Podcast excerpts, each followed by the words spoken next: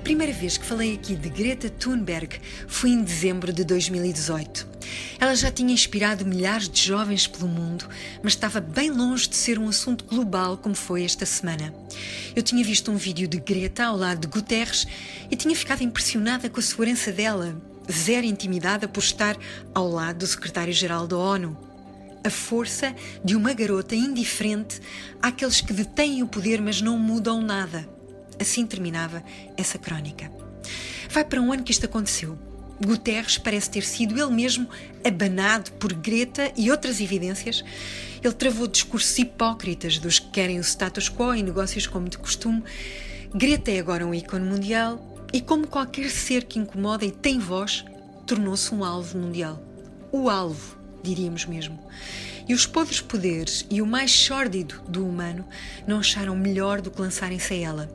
Como se tudo o que ela diz não estivesse totalmente sustentado pela ciência, como se a urgência não fosse de todos nós, sobretudo como se Greta fosse o espelho que eles não esperavam e não aguentam. Greta Thunberg é hoje uma inspiração não para milhares, mas para muitos e muitos milhões pelo mundo. Só isso, só essa dimensão de inspiração transformada em ação, em mudança, escola a escola, família a família, cidade a cidade, só isso já seria, já é, revolucionário. Mas Greta é também um espelho voltado para os podres. Os que mais têm poder para mudar coletivamente, como os Estados Unidos da América de Trump, e os sórdidos capazes de tudo para destruir algo que os incomoda. Sórdidos veem sórdido e por isso veem fortunas e maquinações por trás de Greta. E veem nela olhos de louca e lançam-na na fogueira como sempre fizeram.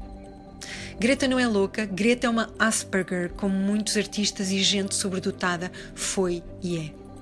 Os Asperger têm dificuldades de interação social, sim, e outras características como a extrema dedicação ao assunto ou a capacidade de serem extremamente diretos.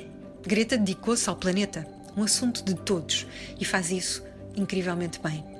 Com essa imunidade ao facto de estar ao lado dos mais poderosos, também porque é uma Asperger como se tivesse uma camada protetora.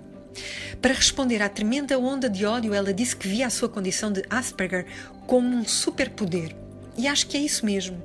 O planeta em 2019 tem a sorte de ter esta menina de 16 anos, Asperger, com este superpoder de estar nas tintas para o que os líderes mundiais e os cretinos mundiais pensam.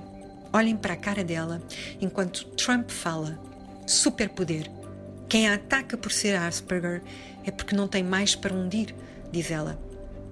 Além de todas as razões climáticas e ecológicas, Greta tornou-se uma inspiração para toda a gente com uma síndrome semelhante ou uma condição que as faz sentirem-se diferentes.